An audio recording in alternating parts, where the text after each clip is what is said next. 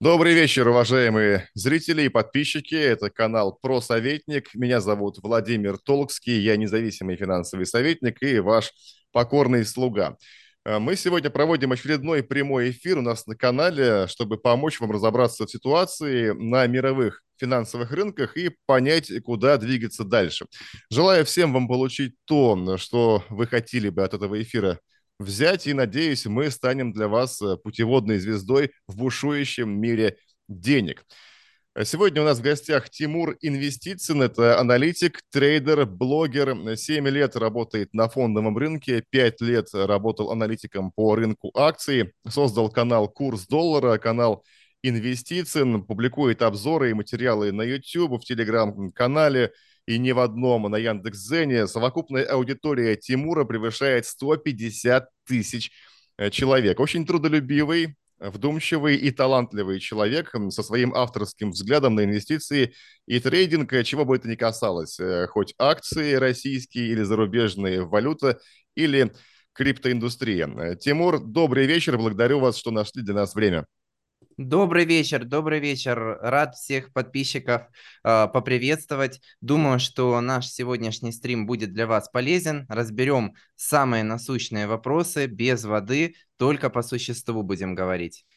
Да, отмечу, что Тимура не видно, поскольку изначально политика медиа-каналов Тимура Инвестиций подразумевает э, графики, скриншоты, какие-то иллюстрации э, без демонстрации, собственно, лица. Поэтому Тимура мы услышим и увидим то, что он хочет нам показать. Вот такие особенности у нас сегодня.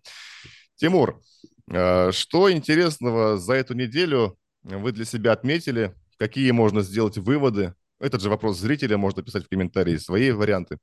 Ну, пожалуй, самая главная такая новость э, глобальная – это падение нефти ковид в Китае, и действительно сейчас это большая угроза, в том числе и для рубля, поскольку рубль так или иначе сырьевая валюта, и вот сегодня мы как раз попытаемся в том числе разобраться, что будет с нефтью а, и как это, какое влияние это окажет на мировые валюты и рубль. Ну, конечно, это новости еще и по Яндексу, по фондовому рынку. А, мы их также разберем. Поэтому начнем, пожалуй, с э, новостей по валюте. Да, обязательно начнем с валюты. Также хочу сказать, что, конечно же, мы Тимура спросим о прогнозах э, по курсу доллара, по курсу рубля, что будет у нас э, в конце этого года, что будет в году следующем, потому что это самая животрепещущая тема для россиян. Так уж мы привыкли, что всегда смотрим на курс доллара. Но это, я думаю, конкретные прогнозы уже в конце нашего прямого эфира. Вот э, про валюту вы хотели, Тимур, начать. Э, в таком случае дам вам такую возможность, э, хотя, конечно, с точки зрения валютной выручки, опять же, здесь все напрямую связано и с нефтью. И, видимо, конечно. так мы и пойдем, так мы потихоньку Начнем с нефти, потому что это принципиально для российского бюджета, в принципе, для валюты. Ну и еще, как говорится, газ туда же. Ну, конечно, куда же без него. Поэтому давайте э, посмотрим, что вы скажете нам по нефти потому когда действительно у нас на той неделе были вбросы от э, Wall Street Journal. Да, очень много нас, было э, новостей. Опять какое-то а, падение. Действительно, очень много было новостей. А, самая главная новость – это, конечно же, вспышка ковида Китае. Мы, казалось бы, уже к этим вспышкам привыкли, каждый месяц они появлялись и э, фундаментального влияния на котировки нефти не оказывали. Да, были временные просадки, но потом они э, заново откупались. Но сейчас ситуация немножко другая. Дело в том, что где-то месяц назад нефть как раз-таки у нас росла на новостях о том, что Китай хочет отменить политику нулевой терпимости, что уже, в общем-то, ковид всем надоел, он уже не представляет представляет такой угрозы, но эта политика наносит большой ущерб экономике. Но сейчас, а, как говорится, ковид нас снова настал. И уже очевидно, что власти Китая не справляются с новой волной ковида так, как раньше. Им не удалось локализовать эту вспышку. И по последним данным, заболеваемость а, ковидом уже превысила э, все последние рекорды да, 2022-2021 года. И начались вспышки ковида в Пекине. Вот. Поэтому э, сейчас, конечно, нефть находится под большим давлением. Да, у нас есть позитив на фоне спекуляций нового заседания ОПЕК. Сначала вроде бы говорили, что ОПЕК хочет увеличить добычу на 500 тысяч баррелей, потом сказали, что нет, это фейк, наоборот, ОПЕК рассмотрит э, сокращение добычи.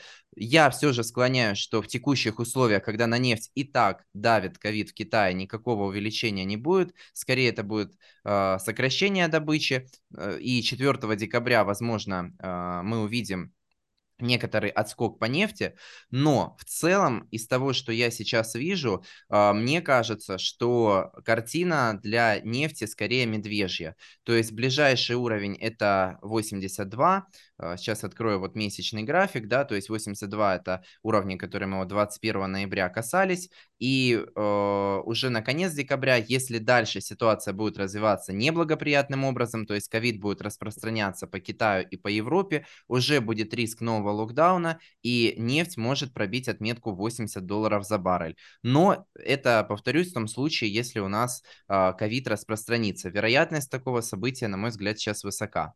Смотрите, а Тимур, думаете, э, я хочу сказать э, касательно вот этого ковида, да, что да, безусловно, это окажет давление на котировки. Тут дело вот в чем. На этой неделе никак не смогли договориться о потолке цен на российскую нефть. Ни в да, Евросоюзе, ни в рамках G7.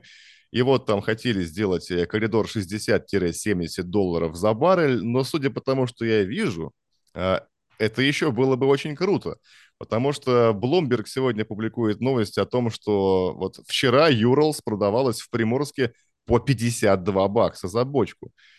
То есть э, мы видим, э, что снижение по именно российскому сорту нефти, за счет которого мы живем, э, тоже существенное. То есть если нефть там 82 касалась, то бренд, я имею в виду, то да. Юрлс вообще 52, это минус 30 долларов.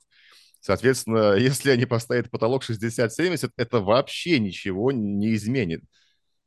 Ну, вообще, очень смешная, на мой взгляд, полукомичная история с этими потолками цен, потому что уже последние, наверное, месяца два я чуть ли не каждую неделю э, в телеграм-канале «Курс доллара» публикую новости о том, что вот-вот, вот-вот Евросоюз уже одобрит, вот совещание, вот все одобряем, и по итогу это заканчивается ничем, по сути. И вот э, на следующей неделе опять у них будет совещание, хотят уже наконец принять этот потолок, но это уже тянется очень долго и все-таки серьезного влияния не оказывает, потому что, да, у нас и так нефть падает, и так 60 э, долларов примерно Юрлс, э, ну, в скором времени будет стоить, пока что вот э, на слайде сейчас демонстрирую э, график нефти Юрлс, она стоит порядка 67-66 долларов, но э, действительно, как верно отметил Владимир, для некоторых стран, в том числе для Китая, Юрлс продается с еще большим дисконтом. А напомню, что расчет э, бюджета российского на 2023 год производился из целевой цены, по-моему, в 60 долларов за баррель, если я не ошибаюсь. То есть там ЦБ корректировал эти значения, ну, 55-60. Вот. То есть, если у нас нефть будет по 70 бренд, то, э, скажем так, нефть Юрлс опустится ниже даже целевых значений, то есть 50, возможно, даже чуть ниже, то есть этого никто не знает, потому что когда нефть дорогая, то, естественно, на российскую нефть спрос больше, никто не хочет покупать нефть по 100, по 120. Когда нефть дешевая, уже эти риски, которые несет за собой торговля с Россией, они э, не так себя оправдывают, поэтому покупатели просят больше дисконт. А вот смотрите теперь, Тимур, э, касательно того, сколько может стоить нефть э, в случае введения этого потолка и отказа России поставлять энергоресурсы тем странам, которые к этому потолку присоединятся. Э, ведь писал у нас JP Morgan буквально на днях о том, что в случае принятия потолка цен и отказа России от поставок – котировки той же самой бренд улетят там до 150-200 долларов за баррель. Понятно, что на Urals это так сильно не скажется, но даже э, если мы будем продавать по, по текущим ценам, у нас ее будут брать. Потому что по 150, по 200 баксов, извините, но... Нет, я думаю, что если как раз-таки стоимость нефти будет расти, то спред между Брентом и Юрлсом будет снижаться, потому что когда нефть Брент была 115-120, нефть Юрлс чуть ли не по 95 там торговалась. Поэтому если нефть будет 150, то Юрлс будет там 110-120. Но проблема в том, что э, в любом случае у кого Евросоюз будет покупать нефть?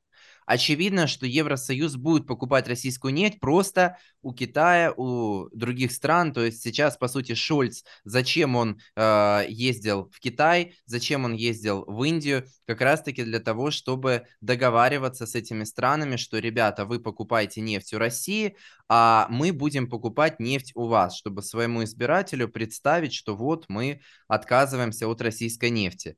Поэтому, ну, как бы фундаментально это особо ничего не меняет, на мой взгляд. Это большие издержки для Евросоюза, скажем так. На мировом рынке нефти это слабо отразится скорее. То есть, естественно, полного эмбарго не будет. Это никому не выгодны такие цены.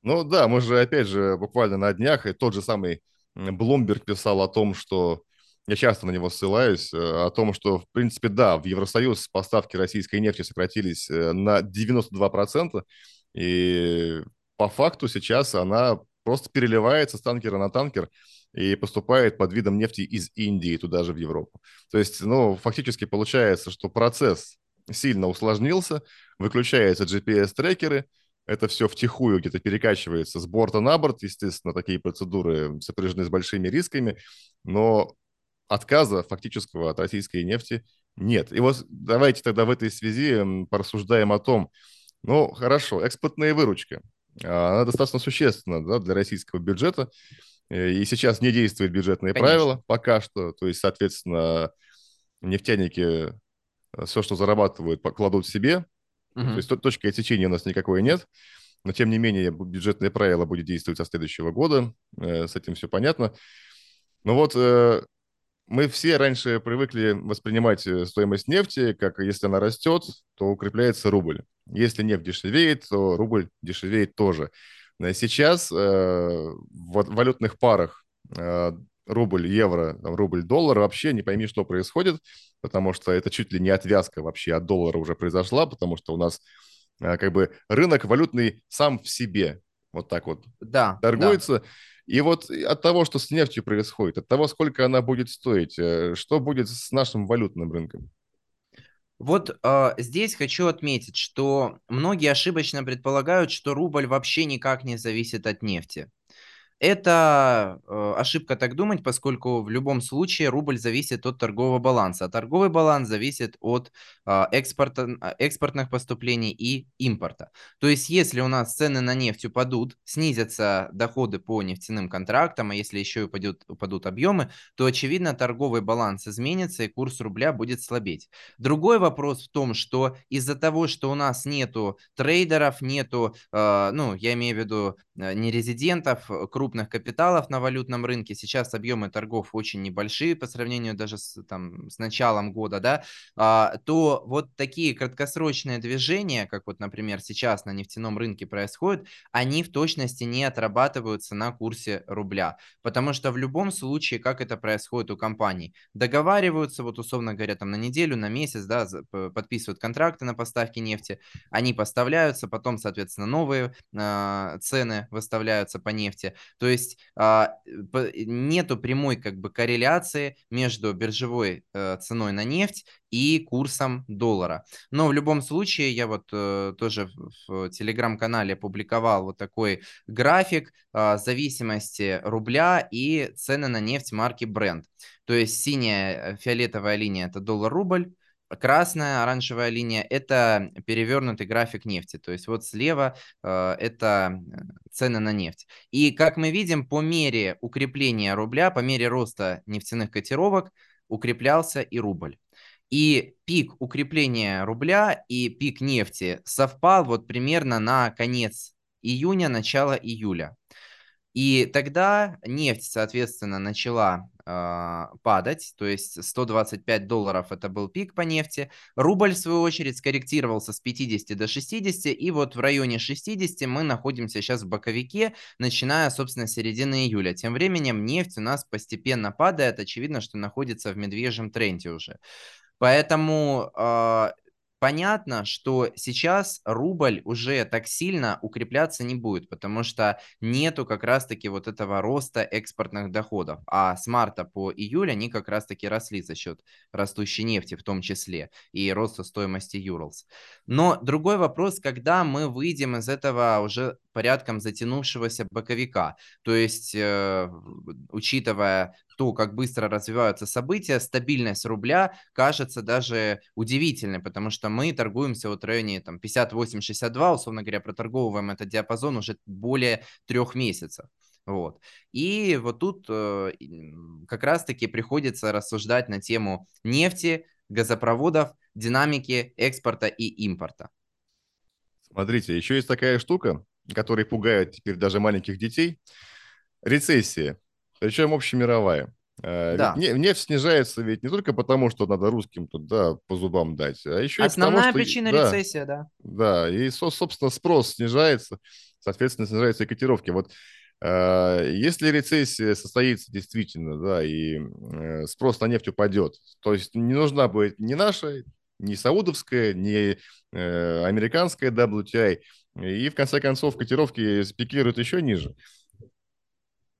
Да, я думаю, что э, этот фактор стоит учитывать, но э, у нас сейчас есть дефицит нефти. Замечу, что когда нефть стоила дорого, в 2021-2022 году нефтяные компании США не инвестировали. И, кстати говоря, Байден по этому поводу высказывался. Он требовал, чтобы э, компании инвестировали. Но они-то как раз понимали, что будет рецессия. Поэтому э, отрасль страдала от недоинвестирования. Поэтому я не думаю, что будет какой-то обвал нефти, да, но коррекция однозначно будет. То есть мы уже вошли по нефти в медвежий тренд. Э, так, сейчас открою годовой график, да, то есть вот он отчетливо виден, собственно, этот тренд. Э, в конце июня вот достигли пика 125 долларов, тут у нас была консолидация на хаях и пошли вниз.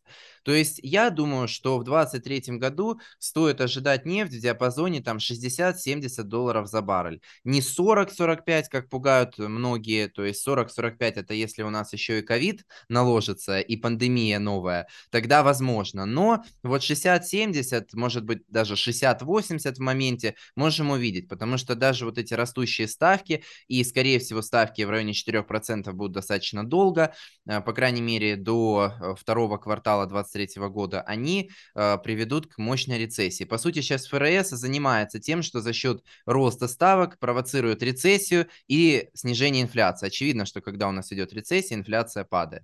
Да, Поэтому ФРС, можно сказать, убивает экономику. И нефть в этой ситуации как бы страдает очень сильно. Ну да, там Пауэлл же уже много раз говорил о том, что главная цель – победить инфляцию, пускай даже ценой рецессии. Я вот хотел бы обратиться сейчас к нашему чату, там уже пишут люди, чат вообще читают? Да, читают. Я вижу ваши комментарии. Спасибо большое подписчикам, да. что проявляете активность. Да, смотрите.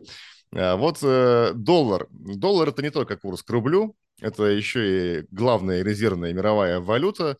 Э, сейчас э, Конечно. многие крупные э, инвестдома в лонгах по доллару. Мы видели, опять же, исторические там 20-летние хаи по индексу американской валюты относительно да, ведущих мировых валют. открою как раз DXY. Да, вот спрашивают, скажите, что краха доллара в ближайшие 5 лет не будет. Ну, это скорее такая надежда, но я перефразирую под вопрос. То есть будет ли крах доллара в ближайшие 5 лет?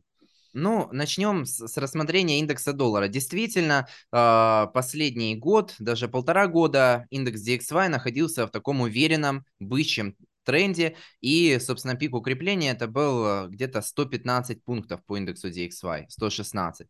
Сейчас мы отъехали примерно на 10% до 105-106 пунктов. И мы видим, что уже евро стал стоить на 4% дороже доллара, хотя еще месяц назад на 5% дешевле евро стоил. И уже опять начались э, панические вопли, что вот все, доллар теряет свою гегемонию. Но, друзья, если мы посмотрим на график последних, скажем, 20 лет, да, то увидим, что все равно доллар находится вблизи своих пиков. Вот 2002 год, скажем так. То есть он находится на очень высоких уровнях.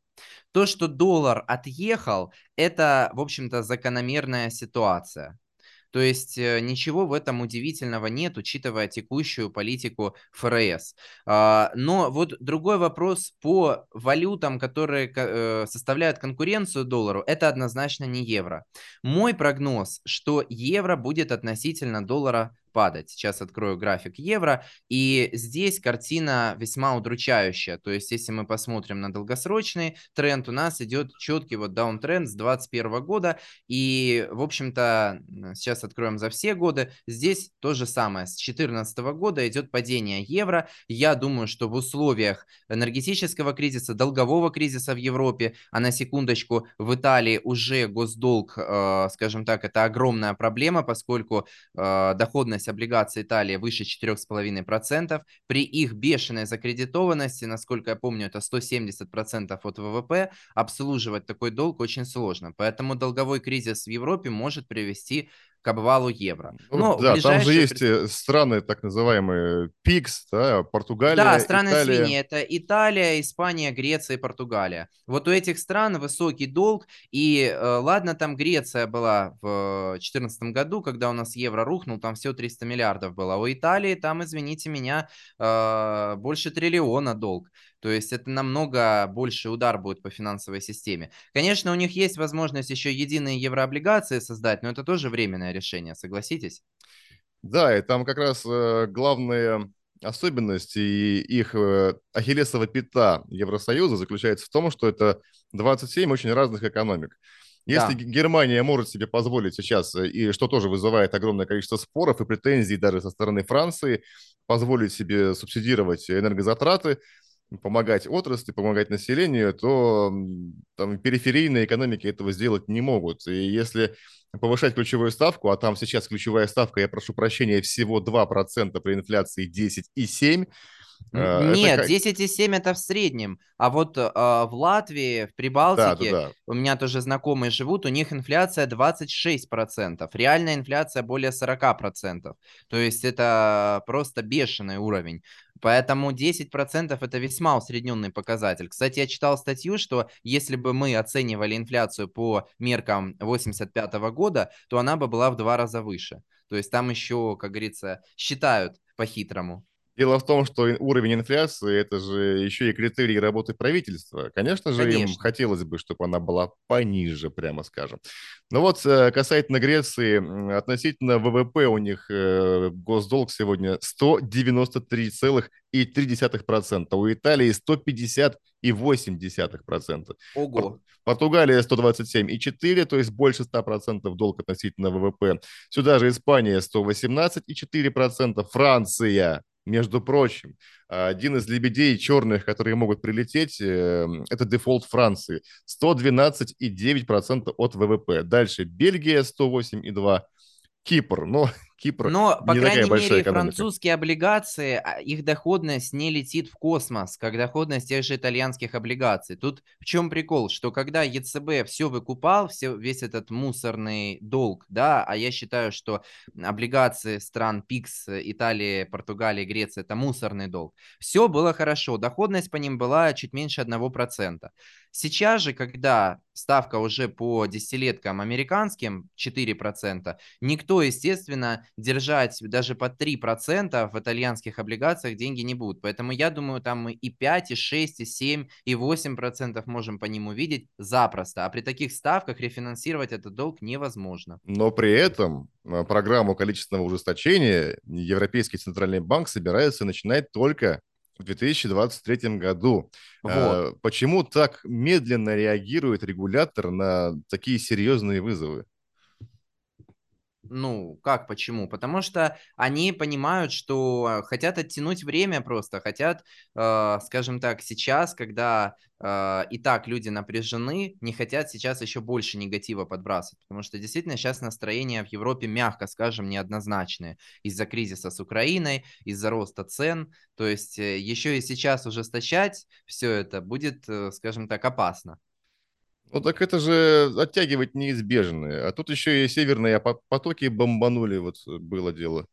И да. газ, опять же, наш перестал туда поступать. И все вот мы видим эти последствия энергетического кризиса и деиндустриализации. Причем... Ну, с газом там хитрая история. Честно говоря, я не ожидал от европейцев, что они смогут э, достаточно эффективно э, проблему с газом решать. Конечно, у них э, все достаточно плохо, но не так, как, в принципе, многие прогнозировали. Ну, То есть к этой зиме они подготовились. По какой цене? Упали. По какой цене они подготовились? Потому что они же просто высасывали с рынка все. И здесь сыграла свою роль, опять же, политика нулевой терпимости к ковиду со стороны Китая. У Китая Конечно. были заключены контракты долгосрочные на поставку СПГ еще при Трампе, причем по фиксированным, естественно, ценам. Кроме того, с дисконтом Китай покупал наш газ, а потом отправлял танкеры в Европу. И с каждого танкера зарабатывал 100 миллионов долларов. То есть вот такой типичный перекуп. Нам сейчас не надо, а поэтому на тебе, как говорится, боже, что нам не гоже. Отправляли да, все да, это в Европу. Да. И поэтому, и плюсом сюда еще СПГ из США, которые поставлялись там, и Макрон тоже по этому поводу жаловался, что где же это, э, собственно, справедливость, когда э, Америка поставляет в Европу СПГ по ценам в 4 раза выше, э, чем продает у себя. То есть, это да, рынок, они это наполнили хранилище, наполнили, но они наполнили ну, да. хранилище за огромные деньги, за невероятно огромные деньги. И вот мы тут тоже все думали о том, что да, запасы сделаны, и цены на газ пойдут вниз. На какое-то время они скорректировались. А сейчас смотришь, они опять растут. Вот здесь вот э, как прокомментируете? Ну, насчет того, что растут, на мой взгляд, это скорее боковик. То есть мы сейчас видим вот боковик, да, там э, 1000 баксов и 1400. То есть мы его проторговываем. Я не думаю, что будет какой-то прям мощный рост сейчас, потому что, э, на мой взгляд, все-таки основной триггер для роста был, для роста газа, это как раз-таки зима. Если зима будет холодной, а не теплой, как прогнозируют сейчас синоптики, то да, действительно стоимость газа может в какой-то момент вырасти. Но э, мне больше интересно, что будут в следующем году европейцы делать. А, потому что в следующем году им будет гораздо сложнее все это наполнять. И плюс ко всему э, СПГ, на который они рассчитывают, там тоже не панацея, потому что у них хранилищ очень мало. То есть по факту они не могут даже э, полностью, даже если найдут деньги, чтобы закупить этот СПГ и найдут продавцов, они не смогут этот СПГ банально хранить. Поэтому э, я считаю, что Европа сейчас заинтересована в том, чтобы вопрос с газопроводами решить так или иначе. Э, И поскольку... вот тут классный вообще момент э, по поводу вот газопроводов. Это же mm-hmm. просто что-то невероятное. Понимаешь, вот Польша, которая занимает совершенно там агрессивную позицию по отношению к России, да, и, кстати, да. называют ее будущей ведущей европейской военной державой, именно Польшу за счет того, что наращивает она свой военный потенциал. А, польский суд же ведь э, отменил э, штраф для «Газпрома» на 6,5 миллиардов евро за строительство «Северного потока-2». То есть он там был вынесен в 2020 uh-huh. году. Там разбирательства были долгие, с 18 по 20. В 2020 году было решение оштрафовать «Газпром» на 6,5 миллиардов евро. И вот э, буквально где-то на днях польский суд это решение отменил. Может ли это говорить о том, что, в принципе, где-то поблизости бродит уже призрак отмены, э, точнее, не отмены даже, а сертификации вот Северного потока-2, поскольку, ну, хотя бы одна-то нитка уцелела?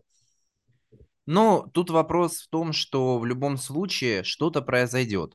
Я все-таки считаю, что европейцам лучше починить газопроводы, чем запустить Северный поток-2. Почему? Потому что Северный поток-2 это э, один из ключевых проектов для э, российской власти, и это будет большим ударом для репутации еврочиновников. То есть, э, опять-таки, избирателям скажут, что зачем, э, вы же сами говорили, что Северный поток это зло, а теперь его запускаете. Поэтому северный, запуск Северного потока-2 это скорее крайняя мера, если уже ничего другого не поможет, ничто другое. Поэтому э, я все-таки жду, когда наконец э, Евросоюз представит конкретную уже информацию по поводу того, когда э, вообще в принципе реально сделать, за какое время эти газопроводы отремонтировать, сколько это будет стоить. И здесь как раз-таки хотел бы упомянуть акции «Газпрома», про которые э, все российские инвесторы практически спрашивают. «Газпром» по данным брокеров и московской биржи занимает от 30 до 40 процентов в портфелях инвесторов. Сразу скажу, что это очень большая доля, но что имеем, то имеем.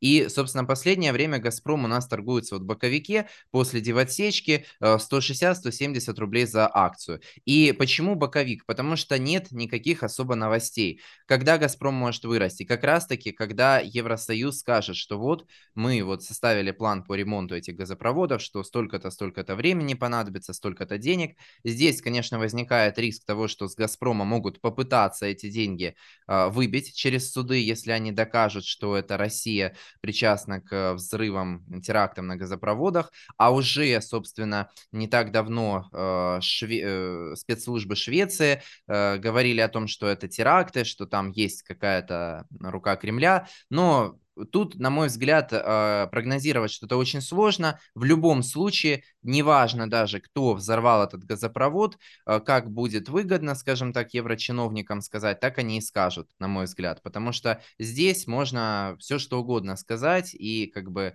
естественно, Россия ничего не признает, Евросоюз ничего не признает. Да, ну, как обычно, будем э, друг на друга обвинениями Конечно. Смотрите, тут э, касательно газа, опять же, во-первых, э, вы сказали, избиратели, там, чиновников не простят. Там, между прочим, митинги проходили в той же самой Германии «Врубите Северный поток-2». Это было еще до взрывов на трубопроводах. Э, плюсом такой момент. Э, газ из России все равно им нужен, потому что если эмбарго на российскую нефть там вступает в силу с 5 декабря, то опять же сами еврочиновники говорят о том, что про эмбарго на российский газ речи вообще не шло. То есть получается, да. что с этой точки зрения, по крайней мере, мы европейский рынок-то не теряем. Хотя нужно отремонтировать трубопроводы. Да, Согласен, но э, российский газ потерял долю на, на европейском рынке все равно, ну, официально потерял. То есть официально сейчас доля российского газа, вот по последним данным, составляет 15% всего лишь. Я сам удивился, но э, когда я изучил внимательно, откуда Евросоюз покупает э, газ, то там огромная серая зона, другие страны. И что входит в эти другие страны, другие источники, непонятно. То есть очевидно, что они покупают российский газ просто через другие страны, как говорится. Поэтому э, в любом случае Россия сильно от этого как бы не теряет. Да, идут убытки, поскольку Северные потоки приносили большую прибыль.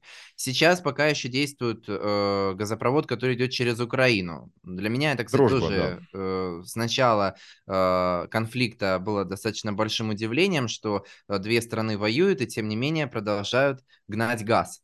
А это уже вопрос терминологии. Потому что официально никто не воюет. Ну, это уже Согласен, да, но тем не менее. То есть отношения нельзя назвать э, адекватными между этими странами, да. Поэтому, скажем так, и когда э, до сих пор газопровод э, через Украину работает, функционирует, и на причем взгляд, э, за транзит платятся деньги, я хочу сказать. Конечно, конечно, да. конечно. Ну, и еще интересно насчет Польши, роли Польши, то, что сейчас э, действительно в Евросоюзе все больше и больше э, слышны крики польских политиков, а они-то как раз заинтересованы в энергетическом кризисе в Европе, потому что Польша это ключевой поставщик угля. И сейчас в Польше как раз-таки они активируют шахты угольные, которые были закрыты еще 10-20 лет назад, и по очень высоким ценам поставляют этот самый уголь Поэтому... шахты, как будто они продают активированный уголь. Прошу прощения за комментарий. Ну да. Интересное наблюдение, да, интересный вывод. Я хочу обратиться к нашим подписчикам и зрителям. Да, мы видим ваши вопросы, они касаются заблокированных американских акций э, и криптовалютного рынка. Мы вопросы а, озвучим в конце эфира, если вы не против. А пока что а, будем двигаться вот э, по нашей, так сказать, информационной повестке. Ну, если по газу все, то можно, наверное, перейти и к ситуации на российском фондовом рынке. Мы видим, что он да. очень тонкий, э, низколиквидный, объемы там небольшие, и причем настолько смешно это все выглядит, когда на новостях о том, что обувь России откажется от банкротства и будет обращаться к кредиторам, она выходит на третье место по объемам торгов в день. Так это, ну, То есть объемов Плюс нет. 40% за сутки. То есть по факту объемов нет. И сейчас российский фондовый рынок – это такое место, где, а, как знаете, взять какую-то банку а, компота, поболтать, и вот что-то откуда-то перетекает, но больше-то не становится. То есть вот тут но возможности для стечет, заработка есть. Это только для трейдеров. Вот об этом и вопрос. Да, да. Об этом и вопрос. То есть э, время инвестора на российском фондовом рынке сейчас э, вообще закончилось. Оно еще не наступило. Я уверен, что оно наступит но пока еще не время. А возможности для заработка действительно есть, потому что сейчас новости порой отыгрываются с каким-то реально большим временным лагом. То есть, например, еще вчера Bell опубликовали статью про э, разделение Яндекса, про то, что это уже согласовывается с Кремлем, и акции Яндекса стояли на месте. Даже сейчас открою график Яндекса, э, и они никак практически не реагировали. Так, на часовой сейчас переключусь формат. И только вот сейчас буквально акции Яндекса упали на 4,5%. Хотя э, уже тогда было понятно, что ничего хорошего там ждать не стоит. То есть основной долгосрочный драйвер роста Яндекса – это выход на международные рынки. Для российской компании Яндекс он сейчас закрыт. А одна иностранная компания Яндекс без российского дохода тоже эффективно развиваться не сможет. То есть дробление, разделение для Яндекса – это скорее вынужденная мера, и она негативно долгосрочна. Вот, поэтому здесь действительно есть возможности для заработка на э, среднесрочных и краткосрочных сделках. Но в долгосроке пока что это боковик. Долгосрок, э, исходя из какого временного отрезка? Потому что ну, 3 э, года, 5 даже лет. не долгосрок, но вот на 23 год. То есть я не жду какого-то масштабного такого бычьего тренда по российскому Смотрите. А, ну, мы же понимаем, на чем рынок растет. Мы это, в принципе, и на Америке уже все видели, там врубили. На ликвидность. Хуе пошли деньги, и в том числе и в крипторынок, и в фондовый рынок, да. А в России тоже все двигалось позитивно, потому что сюда приходили и иностранные деньги в том числе, да, причем а сейчас от, которые там были напечатаны. Сейчас мы тут сами у себя варимся, и мы понимаем, что без новых денег российскому рынку э, расти не на чем. Но при этом мы видим, допустим, реинвестирование рекордных дивидендов «Газпрома». Вот он там 1,2 триллиона выплатил, часть из них, даже по вопросам крупнейших брокеров, там ВТБ и Тинькова, инвесторы реинвестировали в российский рынок. То есть да, действительно, пришла. и на этом был рост рынка. То есть тогда как раз отскок был мощный по индексу Мосбиржи. Да, и благодаря этому, наверное, мы и удерживаем пока что 2200 пунктов, несмотря на да, да, да, события. Да. То есть, в принципе, дивиденды могут быть реинвестированы, то есть компании э, за счет того, что выплачивают прибыль акционерам, э, таким же образом простимулируют и э, российские бумаги. Выходит ведь так?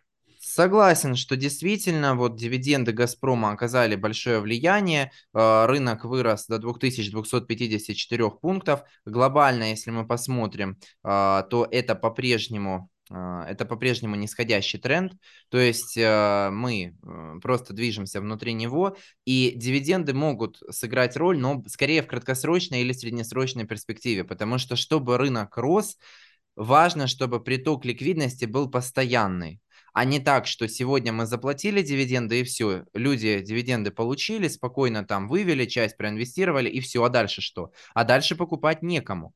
А, есть э, драйвер роста ключевой, это физлица и низкие процентные ставки по депозитам. В настоящий момент максимальная ставка по банковскому вкладу составляет где-то 7,5-7,4% даже. Выше вы не найдете, по крайней мере, в системообразующих банках.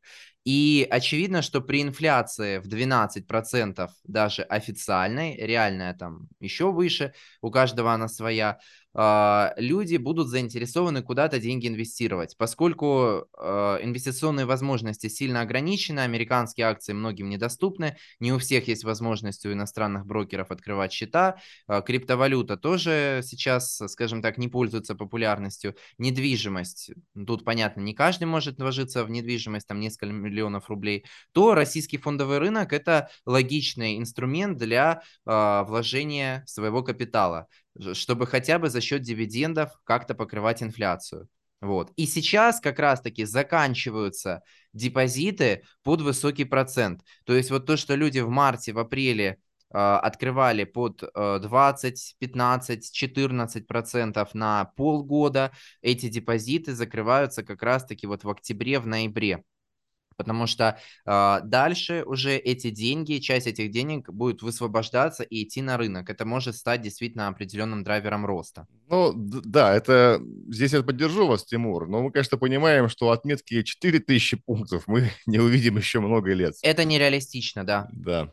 То есть здесь скорее нужно уже, чтобы отменялись санкции, разблокировались нерезиденты, которые при этом не горели бы желанием с российского рынка убежать, Здесь нужны Конечно. новые инвесторы, например, из Азии.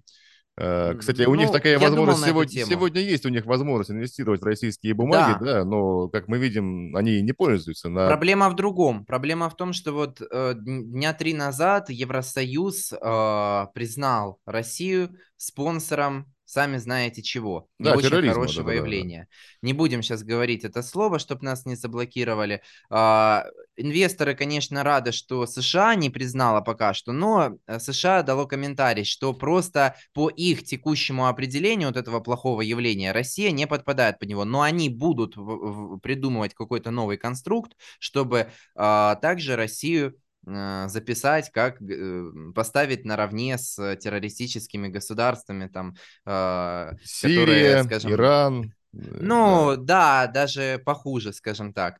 Вот. На данный момент США считает Сирию, Иран, Кубу э, и, по-моему, Северная Северную Корея, Корею, да. да, странами с вот этим нехорошим клеймом. И что это больше всего, э, по ком удар? Удар будет по тем компаниям и инвесторам, которые помогают, а, обходить санкции России, и, б, кто инвестирует и активно ведет бизнес России. Естественно, никакие крупные фонды, банки не будут инвестировать в Россию. Или э, будут инвестировать только в какие-то очень выгодные проекты, которых сейчас мало. То есть э, пока у нас не будет высоких прям таких жирных дивидендов, я сомневаюсь, что вообще кто-то придет. А дивиденды это по сути, кроме... Дивиденды вот, жирные. Газа, Дивиденды жирные у нас, извините. Ну, не сказать. То есть, вот у нефтегаза, окей, да, тут как бы высокие цены на нефть в 2022 году были. Я не сомневаюсь, что Лукойл в следующем году заплатит хорошие дивиденды. Там даже Роснефть может заплатить дивиденды, а, даже Новотек, хотя это скорее акция роста. Но вот что касается металлургов, здесь, очевидно, никаких дивидендов не стоит ждать, поскольку они чуть ли не в убыток работают при текущем курсе доллара. А, те же золото золотодобытчики, да, там ситуация не супер, потому что золото в этом году еще дешевле, чем в прошлом. Э, возможно, ритейлеры, но там дивиденды будут небольшие, да, возможно, ну, телекомы традиционно, а, банковский сектор, э, хотя Греф и заявлял о том, что вот э, Сбербанк планирует выплатить дивиденды в 2023 году, но, во-первых, не факт, что ЦБ разрешит, во-вторых, очевидно, что эти дивиденды будут небольшие, то есть это будет несколько процентов, вот. Я просчитывал дивиденды на 2024 год, в лучшем случае они будут 13 рублей на акцию, то есть это приблизительно 9-10% при текущей цене. Поэтому э, потенциал с точки зрения дивидендов весьма ограничен. Ну, еще есть Газпром. Э, раньше я от, наибольшую ставку делал на него, но в свете текущих событий тут вообще все неопределенно. Вот. С «Газпромом» и его дивидендами это еще та, конечно, песня. Ну, да, да, мы все помним и май-июнь, когда сначала да-да-да, ну, да, потом нет-нет-нет, да. потом все-таки давайте-ка мы поделимся за первые полугодия, вроде неплохо заработали. А, инвесторам, конечно, нужна определенность. Определенность конечно, нужна. Конечно. Вот э, давайте, может быть, пару примеров из интересных историй, э, которые сегодня есть, э, чтобы заработать. И потом уже минут за 10 до конца эфира двинемся к вопросам, потому что они есть, и наших подписчиков и зрителей вниманием обделять ну никак бы не хотелось. Да, конечно. Ну, э, во-первых, что, что могу сказать? Одна из э, наших идей, которую я давал э, в середине октября, это полюс золота. Он прекрасно отработал. А, я его покупал по 5200 рублей за одну акцию, и э, полюс сейчас стоит около 7 тысяч рублей, то есть более 35% составила по нему прибыль. Я считаю, что полюс еще имеет потенциал роста. Почему? Потому что золотодобытчики, и в частности полюс, они, во-первых, не страдают особо таки от санкций, потому что всегда есть покупатель в лице ЦБ, не страдают от каких-либо там списков, то есть э, санкции на золото были наложены уже очень давно, сама компания, в отличие от полиметалла, работает только в России, у нее есть инвестиционные проекты долгосрочные, то есть примерно в два раза вырастет добыча к 2026 году за счет э, разработки нового месторождения Сухой Лог. И акции сейчас по всем показателям недооценены приблизительно на 70%. То есть справедливую стоимость я оценивал в 11 тысяч рублей на акцию на данный момент. А, поэтому вот из золотодобытчиков интереснее всего полюс. Полиметалл, он, конечно, дешевый, но там есть свои риски, связанные с разделением активов, поскольку Полиметалл хочет разделиться на российскую компанию, да, и э, международную. Поэтому Полиметалл я пока э, не беру э, слишком большие риски. А у вас, Владимир, есть какие-то фавориты? Фавориты? Сбер. Все-таки Сбер, да? Безусловно. Но дело в том, что он э, сам по себе ведь э, является вообще опережающим индикатором российского рынка таким, да, и самой ликвидной бумагой. И мы видим, что, в принципе, банковский сектор э, преодолел вот эти шоковые периоды и выстоял. Мы, конечно, понимаем, что тут и наверняка не, не обошлось без каких-то мер поддержки. И нужно понимать, что есть системообразующие банки и предприятия, которым, ну, тем более с государственным участием, которым не дадут захлебнуться. И Сбер это вот, пожалуй, номер один в этом вопросе.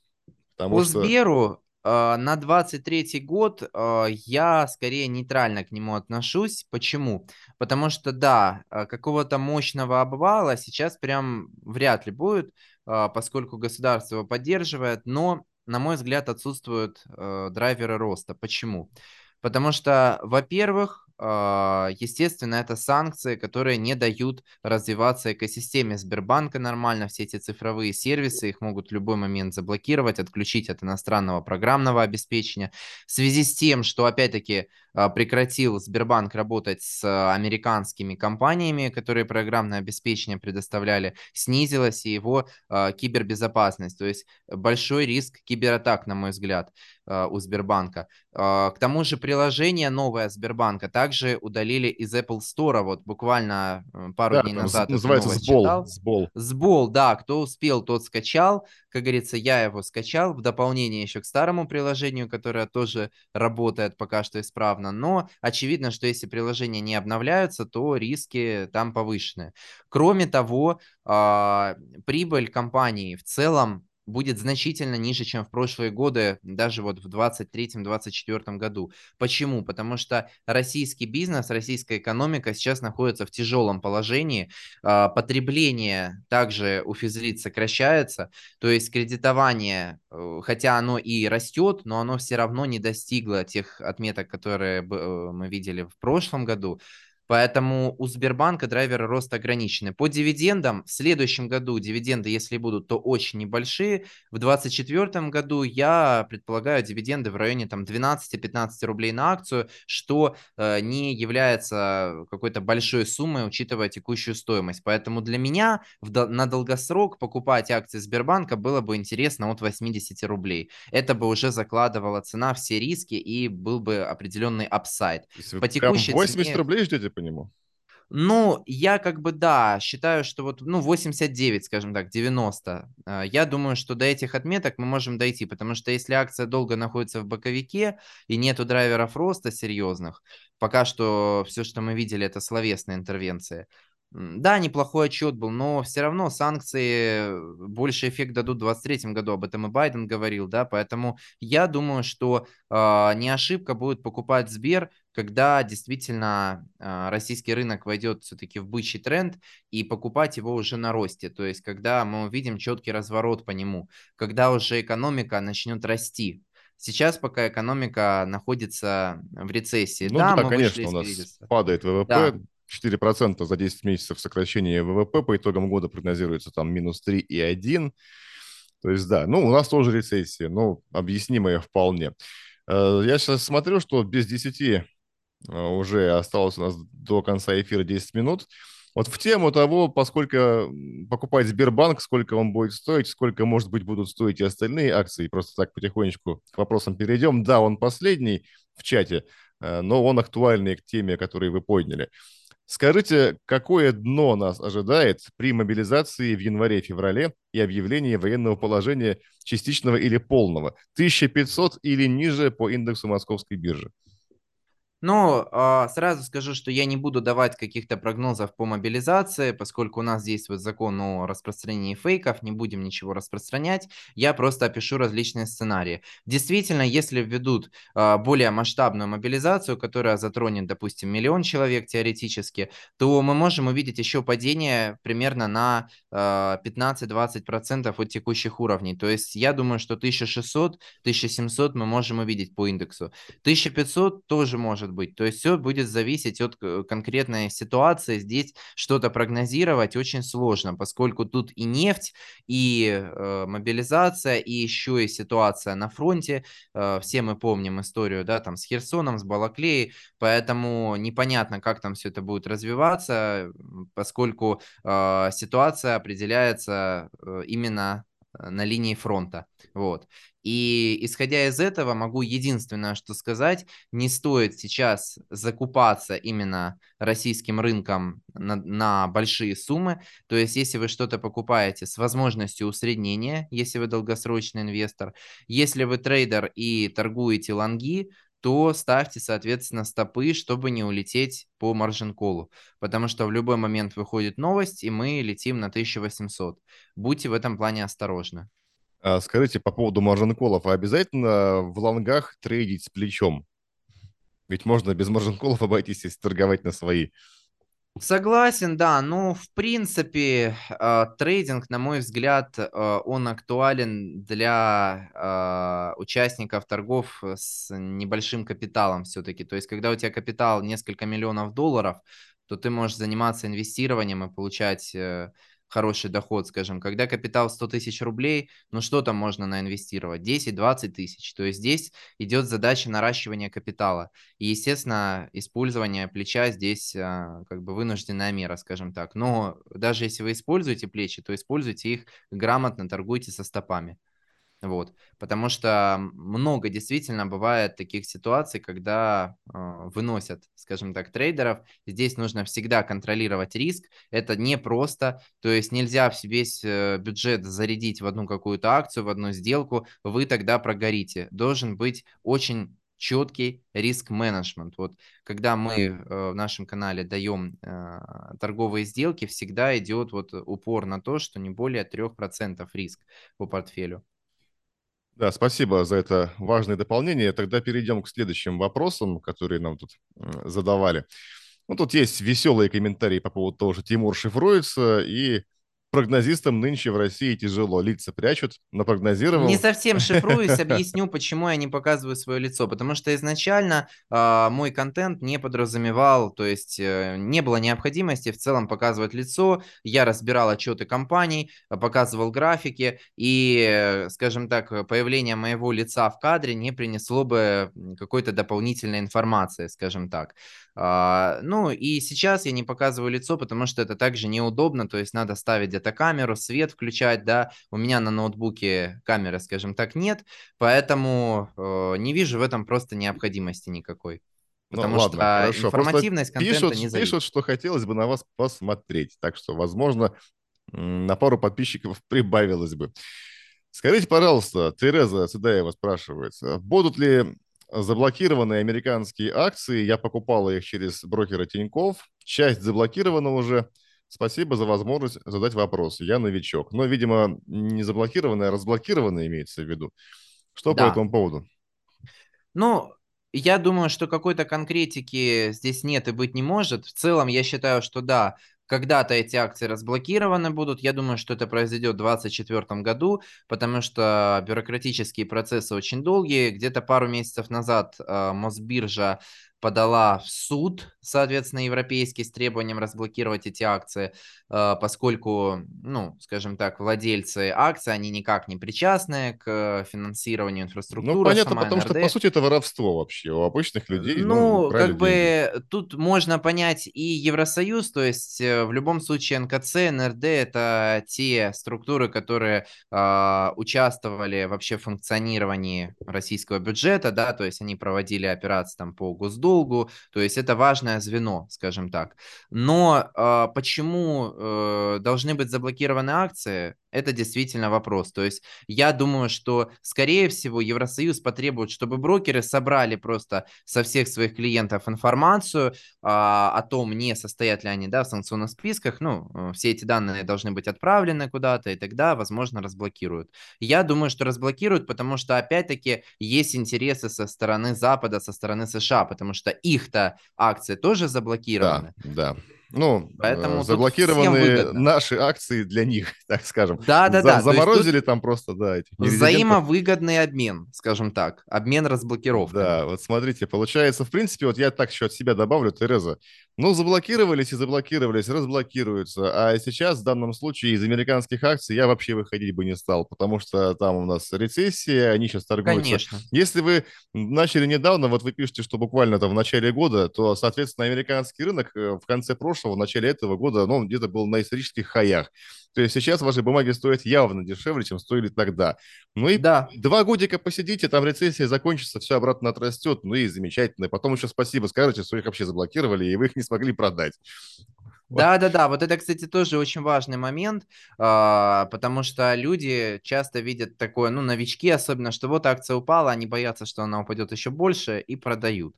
Вот. Но вообще, если вы хотите сейчас э, покупать безопасно акции на американском рынке, то советую все-таки пользоваться иностранными брокерами, желательно также там получать вид на жительство в других странах, но это уже скорее для крупнокапитализированных. И для отдельного эфира, да, это у нас. Да, да, конечно тему такой мы быстро не разберем.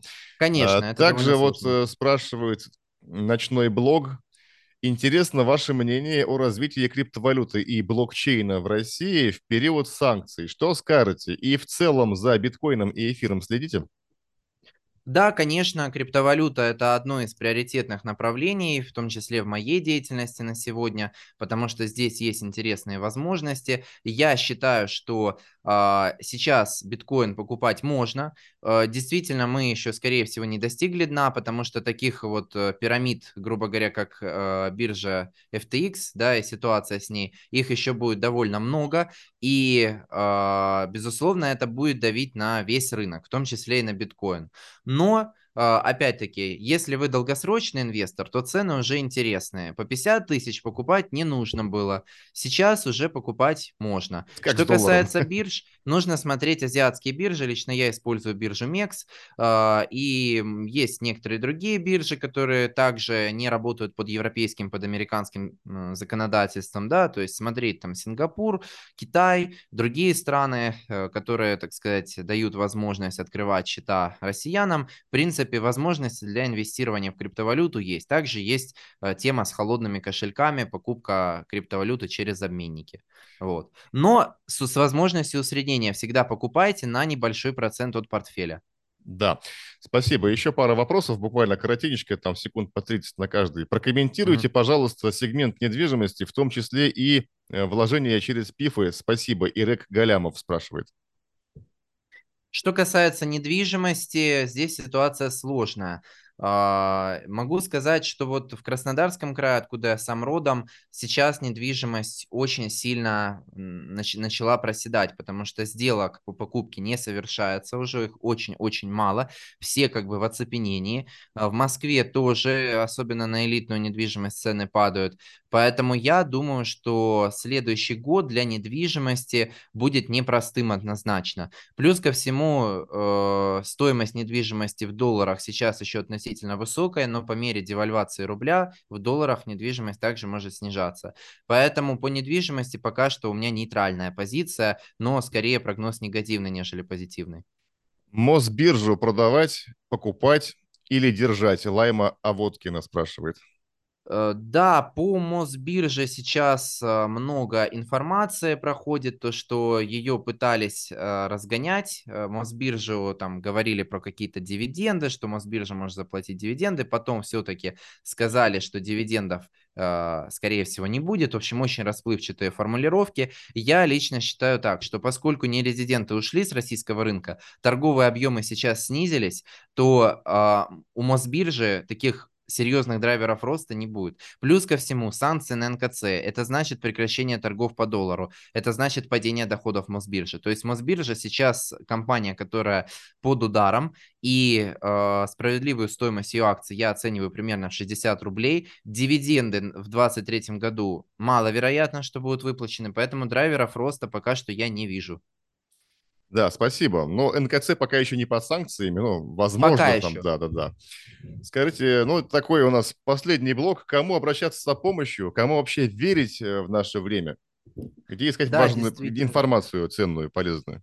Много сейчас э, различных источников и на Ютубе, и в Телеграме. И самое главное, скажем так, э, не засорять голову информационным мусором, а выбирать те источники, которые публикуют только достоверную информацию по сути. Э, они создают вот этот бесконечный информационный шум. И вот в том числе, если вы хотите получать актуальную информацию по валюте, э, какие новости реально влияют на валюту и как, понимать это все, то рекомендую подписаться вот на мой телеграм-канал «Курс доллара» по ссылке в описании и по фондовому рынку, по российским акциям канал «Инвестицин». Там только самые важные новости э, и моя аналитика с прогнозами по фондовому рынку и валюте. Да, Тимур, спасибо. Но я, конечно, также добавлю от себя, что в этом мире бушующем, когда непонятно, как быть, э, что делать, важно действительно найти Э, реально качественные источники информации с профессиональной экспертизой, э, яркие заголовки, кликбейты, вбросы, порой и откровенные фейки, они сейчас не позволяют принимать какие-то правильные решения с холодной головой, чтобы сберечь нервы, рекомендуем использовать э, небольшое количество каналов информации, которым вы доверяете. Э, правильным решением будет подписаться на аккаунты компании «Просоветник». Мы есть везде, в Яндекс.Зене, ВКонтакте, на Ютьюбе. Мы давно на рынке и много лет консультируем наших клиентов. Э, наша кредо качественная аналитика и профессиональная экспертиза должны быть доступны каждому. В общем, э, у нас разный контент для разных каналов. У нас есть кейсы клиентов, у нас есть разборы с аналитикой, есть э, также информация о том, что делать сегодня, куда движется рынок недвижимости, куда движется санкционная политика. Это вот на Яндекс.Зене. В блоге компании про советник на сайте компании мы пишем о том, как помогает сегодня россиянам финансовый консалтинг решать их текущие насущные э, финансовые проблемы. Это полезные статьи, это полезные посты, разборы клиентских кейсов, глубокая аналитика и профессиональные решения от компании «Просоветник», ну а еще и видео и прямые эфиры. Если цените качество и профессионализм, подписка на нас – это лучшее решение. Ну и лучшая благодарность нам как авторам. Я думаю, что, Тимур, э, часа нам не хватило, но не будем Конечно. растягивать в пятницу, потому что уже все хотят э, заниматься своими делами. Скоро уикенд и выходные. Вам большое спасибо, что нашли для нас целый час вашего драгоценного времени, чтобы ответить Спасибо, на наши что вопросы. пригласили. Надеюсь, что увидимся еще раз. Обязательно. Я думаю, что все за, и наши зрители, и подписчики, и вся наша команда тоже. Э, я желаю всем хороших выходных. Э, берегите нервы, берегите деньги и получайте только качественную, проверенную информацию. Тимур, И будьте спасибо. здоровы. И будьте здоровы. Нулевая толерантность к ковиду. Все. Спасибо. Тимур, до связи. Удачи. Удачи всем.